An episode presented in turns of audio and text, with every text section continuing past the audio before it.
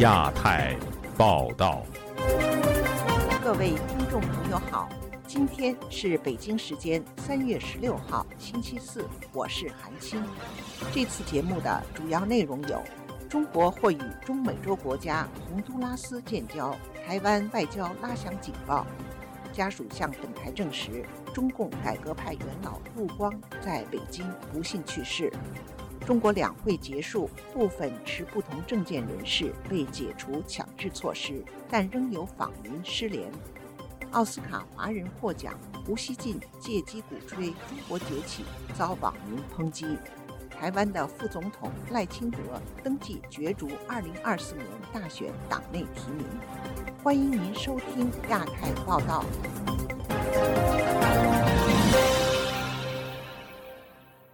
英文即将出访中美洲之际，台湾邦交国洪都拉斯的总统卡斯特罗三月十四号通过推特表示，他已指示外交部长处理与中国发展官方关系。台湾的外交部周三紧急召见红国驻台大使，并声明提醒该国不要落入中方圈套。请听记者黄春梅的报道。洪都拉斯总统卡斯特罗推文称，他已经指示外交部长处理与中国发展官方关系的事宜，这表明他决心履行政府的计划。台湾的外交部次长于大雷十五日紧急召见洪都拉斯驻台大使布罗德，表达严正关切。台湾的外交部声明表示，台湾已经屡次向洪国说明，台湾是友邦真诚可靠的合作伙伴，台湾政府一向在能力范围内。协助红国推动国家建设发展，而中国欲与红国发展关系的唯一目的，就是要压缩台湾的国际空间，并无意真心推展有益红国人民福祉的合作。台湾的外交部同时也提醒洪都拉斯切勿落入中国的圈套。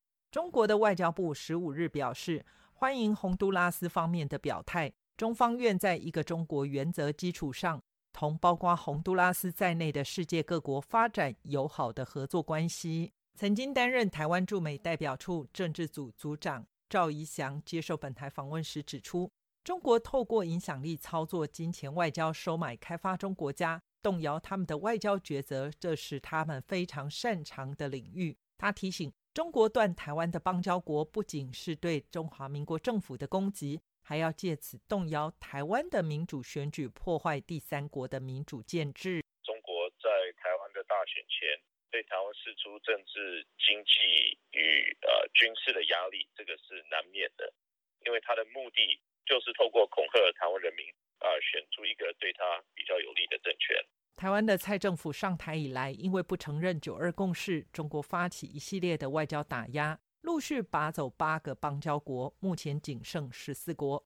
美国德州山姆休斯顿州立大学政治系副教授翁履中接受本台访问时表示，中国一直在拉拢台湾的邦交国，现在动作更大。尤其两会之后，中国全新的领导班子上台需要绩效。中方现在在外交上面，它不单纯只是对台湾施压，而是在整个全球的外交的策略上面，要展现一种。只要是非美国阵营的，只要不是跟美国这么亲近的，他都有可能去做一些外交的连接。尽管邦交国面临断交危机，但是台美关系持续升温。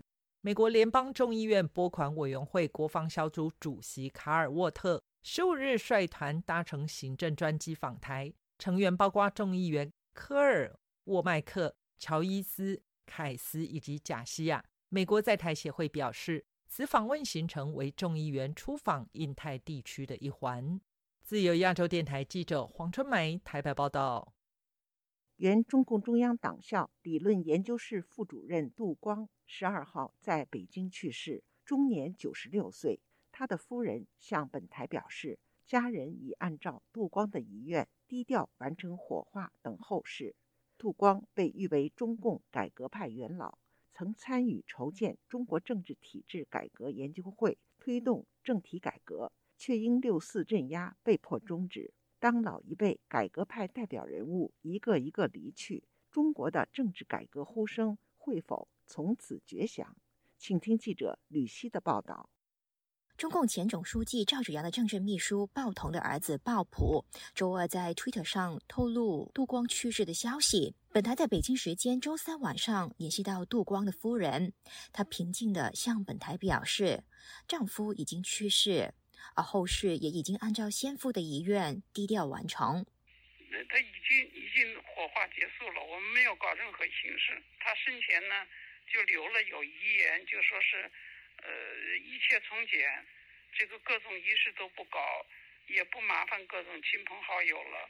杜光生前一位好友向本台表示，杜光石在十二日凌晨在北京海淀医院去世，遗体在十四日火化，仪式上一个朋友都没有，就连和杜光友好的中央党校同事都没有出席。杜光一九四六年就读于北京大学，前半生历尽磨难，曾被国民党特务传讯，又被打为右派，下放劳改，一直到一九七九年才得以重回中央党校。杜光被誉为中共党内改革派元老。他在一八年最后接受本台采访的时候，批评当时中共修订党纪，提出要开除支持资产阶级自由化人士的党籍，是违反马克思主义。因为自由是共产主义的最后的目标嘛，作为共产党员的话，应该为自由而奋斗，没有理由反对所谓的资产阶级自由化。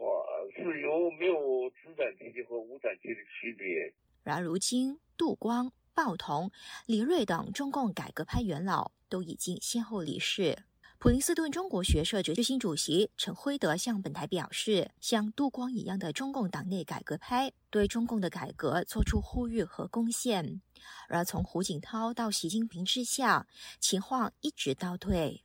习近平时代更不用说了，现在的这个所谓的全国人民主，它当然是一个完全的、彻底的反改革的一一条路线，是一条谈不上任何政治民主和相当程度上是逆转了当时包括杜光先生他们在党内做的一些工作，党内造成的一些舆论气氛。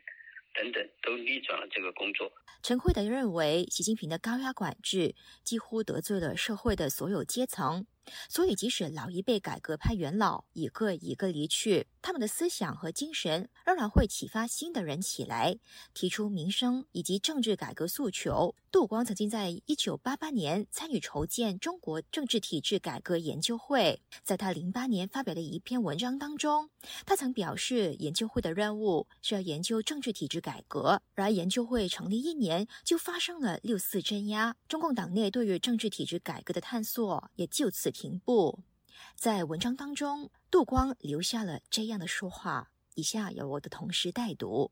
我认为有必要记下这个研究会的活动情况和短暂的生命历程，让后人知道，曾经有人为改革中国的政治体制而执着地组织理论研究，摇旗呐喊。他们的努力虽然因为情势的突变而没有奏效，但这种精神却仍然值得后人延续、继承、发扬光大。杜光先生已仙逝，他追求中国政治体制改革的遗愿，只能由后人接棒前行。自由亚洲电台记者吕希，美国华盛顿报道。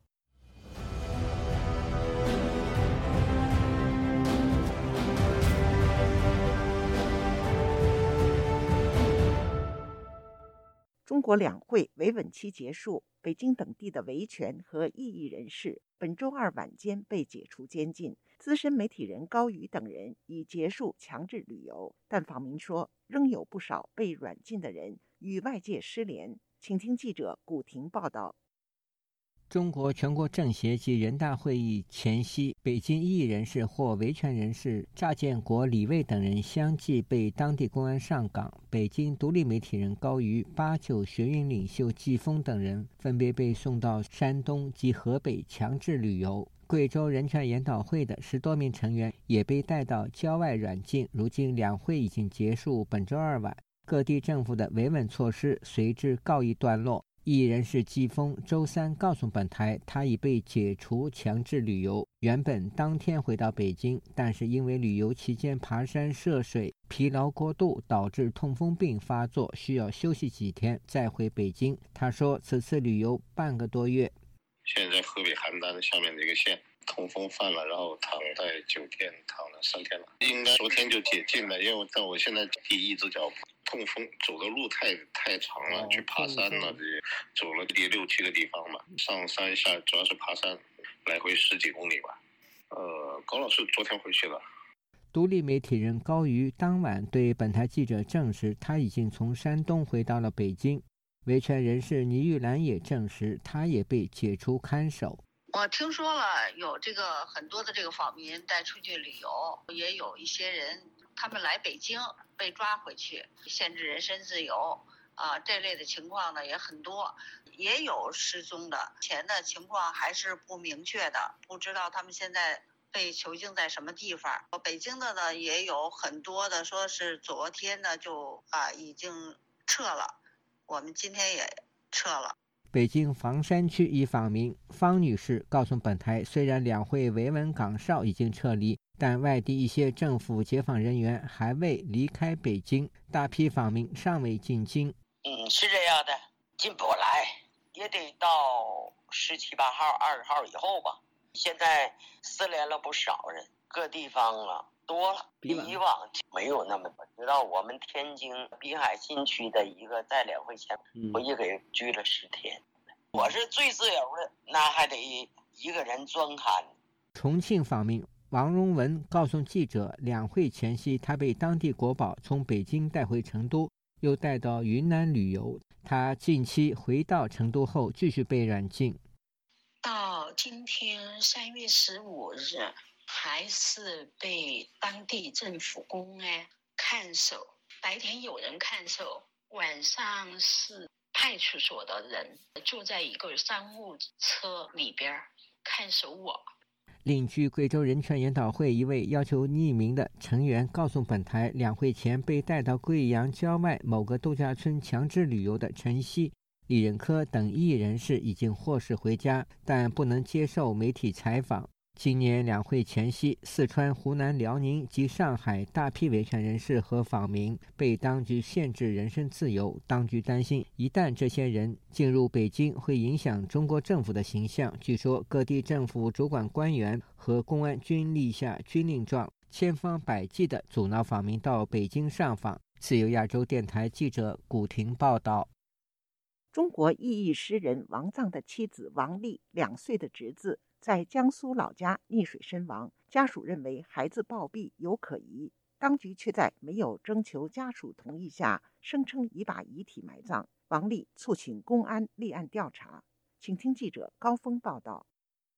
身在云南的王丽，三月十二日接到母亲从江苏连云港灌南县三河村来电说。他弟弟两岁的儿子王浩当天下午不幸溺水身亡。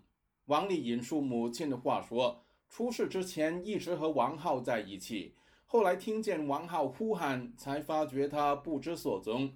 其后在家附近一条河发现王浩，当时他头朝下浮在水上。不懂游泳的王丽母亲冒险下水把孙子捞上来。他是漂在水上。”然后趴在水里面，他的后背、脖子后面的衣服都没有湿，因为当时又有人家听见了孩子的喊声。我妈说也有人看见了这种情况，但是没有人去拉我妈他们一把。如果把他拉上来的话，我知道自己不会死。三河村村书记第一时间到达现场，并且未经家属同意派人抱走王浩的遗体，其后声称已把孩子的遗体埋葬。当时我兄弟抱着个尸体，他们把我兄弟手掰开，把尸体强行抱走的。不管怎么说，我兄弟那时候没有同意，那么任何人是不能安排这个事情，也不能做这个决定的。嗯，按照书记的解释呢，他说是因为看到我妈，我我们家人太伤心了，所以赶紧的把这个尸体给处理了，帮孩子处理遗体呀，呃，这个费用也是他这个书记出的。王丽说：“王浩的死对于弟弟一家打击很大，他们认为孩子暴毙疑点重重，尤其是为何他溺水身亡，但后背却没有弄湿的痕迹。由于王丽母亲反对替小孩进行尸检，真相可能永远是一个谜。”呃，希望能呃公安能立案，呃能调查这个监控，因为我们可能没有这个权利去调查这个监控，我们只想知道我侄儿子怎么到这个河边的。当地公安最新的说法是，事发现场的监控探头没有内存卡，无法回访。关注事件的北京维权人士倪玉兰质疑地方官员有违法之嫌。假如要正 常溺水的话，我觉得他们会来去安慰一下家人，去帮助家人，去安抚一下，是吧？不应该就是把这个孩子就这么匆忙就给埋掉。他既然是书记，他就应该懂法，知道孩子的尸体应该是归啊家人所有啊。你这个书记这么做，你第一违反法律程序，第二呢对家人不公。王丽的丈夫王藏长期积极维权。去年与王丽被裁定煽动颠覆国家政权罪成，分别判刑四年和两年半。王丽在同年十二月刑满获释。自由亚洲电台记者高峰香港报道。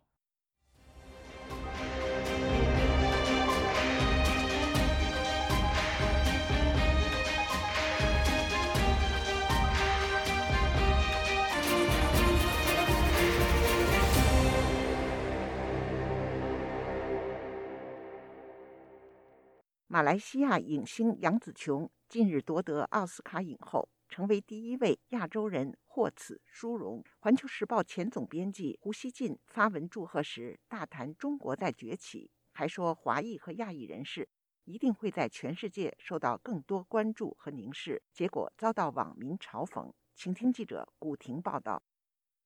杨紫琼凭其主演的影片《瞬息全宇宙》夺得奥斯卡金像奖最佳女主角后，《环球时报》总编辑胡锡进本周日在微博个人账号发文为杨紫琼祝贺。贴文写道：“中国在崛起，亚洲在崛起，华裔以亚裔人士。”一定会在世界受到更多的关注和凝视，还有尊重以及复杂的对待。还称世界各地有中国血脉和文化文明基因的人们，无论你今天在哪里，祖上是哪个国家的华人。有网民留言写道：“首先恭喜杨紫琼，其次她不是中国人，别给自己贴金。”还有网民留言。老胡既然这么推崇那个电影，为啥我们看不到呢？此刻立即有网民提醒道：“别说了，不要命了。”时事评论人士蔡声坤周三接受本台采访时说：“中国媒体无论报道什么新闻，都会引导读者顺应官方的立场，把握舆论导向。”他说：“呃，这个总是觉得呢，这些呃。”优秀的华人呢，都是秉承了这个中华文明的基因，所以说呢，才有这今天取得这样的这个自豪，嗯，这个成绩，是不是？他就是总是能找到自己跟自己贴近的这样的一种，这个我觉得实在是很搞笑。中国大部分媒体以亚裔演员描述杨紫琼的身份，还突出杨紫琼祖籍中国福建，出生于一个富裕的华人家庭。据报道，杨紫琼祖籍在一九四九年中共建立政权前逃离福建，远渡重洋来到马来西亚安家落户。蔡胜坤说。当年他们的祖辈当逃难保你这个呃这块土地的，是不是？你要从这个角度来理解，就很好理解的。他不逃离这块土地，里哪有这些优秀的华人啊？四九年之后的那么多的优秀的华人，他现在都要把它贴上，是不是归到自己的名下？有网民回应胡锡进的推文，大叫感谢上帝，杨子琼的祖先在一九四九年逃离了共产主义中国。还有网民问胡锡进：“芬太尼给了你这种兴奋？”时事评论人士鲁难对本台说：“现在中国流行的文化是，无论华人取得经济、文教或科学艺术领域的成就，当局都会设法往自己脸上贴金，甚至不惜造假。”他说：“我觉得本质上是一种文化上的极度的不自信。你比如说中国足球，越踢越臭。从过去请洋人当教练，甚至……”有一些运动员在国外培训完了拉回来都没有办法解决问题。鲁南说，北京邀请美国籍滑雪运动员谷爱凌代表中国参加国际比赛，其目的也是要给中国有关部门脸上贴金。杨子琼这个例子也是很显然的，就是中国在一种文化和思想全部都被禁锢的情况下边，不可能出现一个耀眼的艺术的成就。嗯，怎么办呢？到处去拉近关系、套近乎，自己培养不出来这种演员。艺术是需要自由的，江苏宜兴评论人士张建平认为，在教育和宣传方面，中国政府长期通过各种方式来影响居民的价值观，以证明社会主义制度比西方优越。自由亚洲电台记者古婷报道。曾创作被指辱华歌曲的马来西亚歌手黄明志，下月在十六个城市举办巡回演唱，唯独香港站申请被拒。黄明志对此感到遗憾，无法接受不能在香港演出。有评论认为，黄明志来港演出被拒，显示国安法后港府言论管控比澳门更严。请听记者陈子飞报道。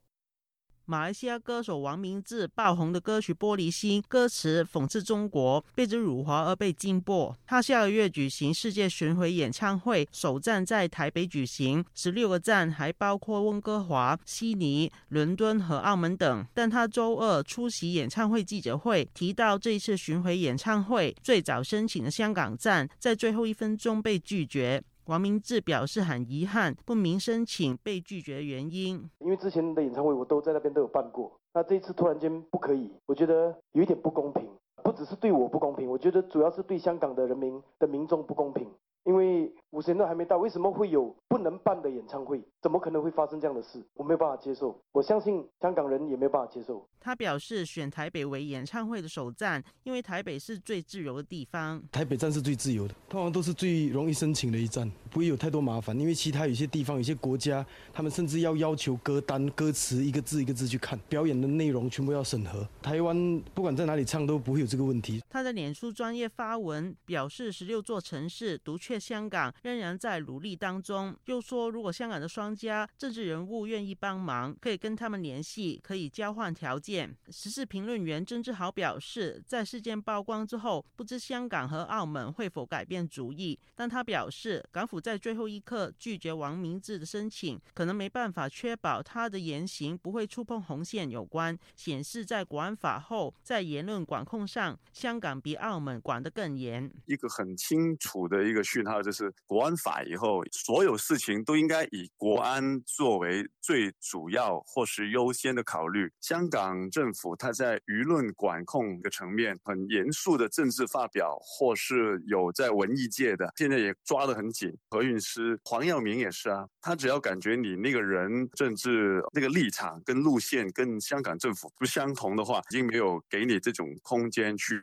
表达。那所以黄明志曾经唱过这首歌。不让他进来，比较下来，香港就没有什么自主的空间。郑志豪表示，在新的环境下，香港人只能够到其他城市才能欣赏他们想看的表演。时事评论员双普表示，王明志十六个城市的巡回只有香港卡关，显示香港的自由度比其他的亚洲城市更低。又说，港澳处理申请的标准不一致，也可能只是港府的自作聪明。连澳门都给，这是不是中共的一个指？指令不给，还是香港这批官员、特区政府、中联办甚至港澳办，他们想说要严防死守，做多一些最上面没有去决定的事情，表现出那种强悍，抓到任何蛛丝马迹马上打压，就好像一个全球艺人的社会信用系统一样，不到及格的分数就把你连走。那这种情况就告诉你，这独裁的秘密在于奴才们的自觉嘛。为向中共习近平表忠的机会比较大，自作聪明为主，不能乱为辅了。双方表示，事件也反映香港与中国城市的分别，只有港币和低税率，一国两制只如下躯壳。又说，港府近期努力打造新香港也是徒然。就亚洲电台记者陈子飞报道。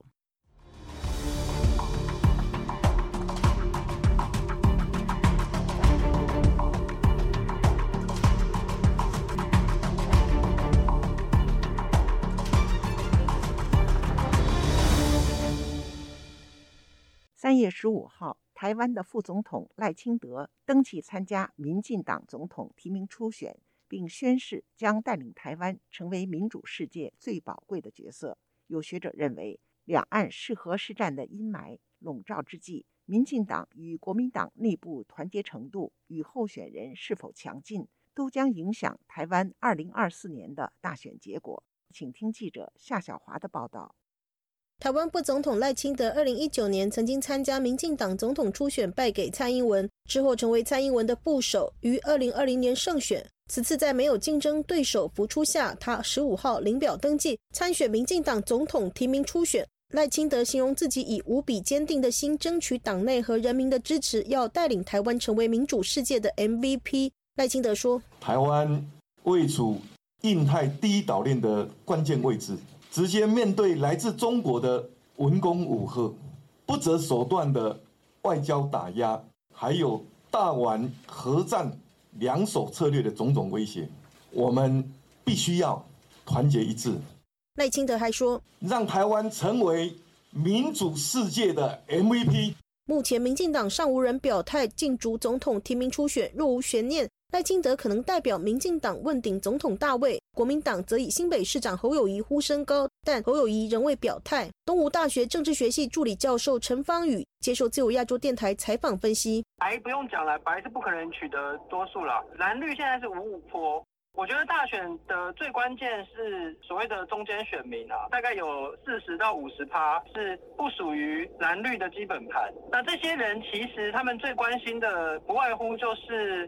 民生议题、经济议题。虽然国际间关注台湾面临兵凶战危，但陈芳宇认为和平与战争对一些年轻选民和中间选民来说比较遥远。眼前台湾最重要的问题是疫情之后很多的摊商倒店，经济如何恢复，贫富不均，买房住房金额高居不下，缺水、缺电、缺蛋等问题。不喜欢国民党人来说，你还没有给他们一个足够的理由要投给民进党。这尤其是对那些政党认同比较没有这么强烈的人来说，你必须要给他一个够强烈的理由。比如说，那你之前已经投过民进党，那这次为什么要再投？这些都跟信任问题是很有关联。台湾中山大学政治学研究所教授廖达奇接受自由亚洲电台采访分析，关键议题一定还是两岸关系啊，还有跟美国跟中国的这种两个霸权相争下，到底台湾是以美论呢，还是亲中论嘛？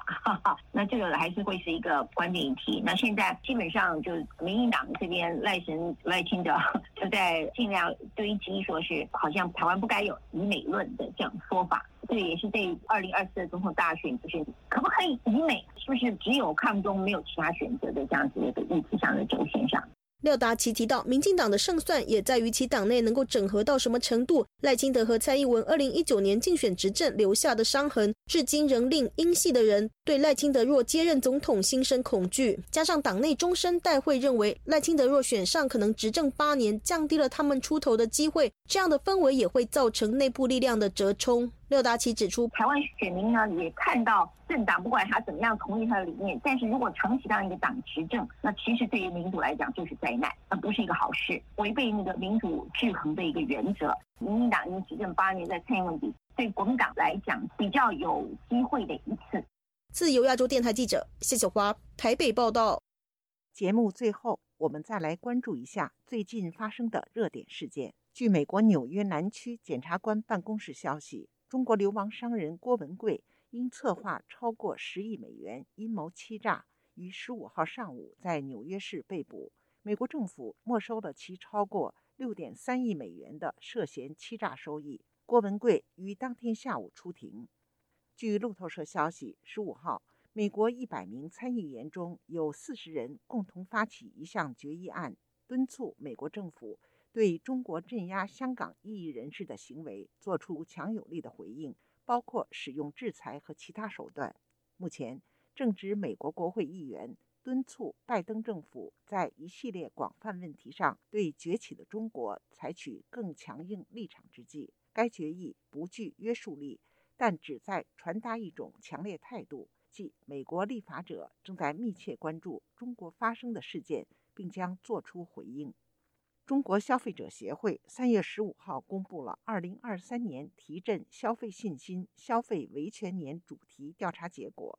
结果显示，多数受访者认为消费环境越来越好，但仍存在短板问题。其中，个人信息泄露最为困扰消费者。调查数据还显示，超九成消费者能够识别消费问题，维权意愿持续增强。选择默默忍受的消费者比例比往年继续降低。听众朋友，自由亚洲电台的亚太报道节目到这里就播送完了。感谢您的收听，我是韩青，我们下次节目再会。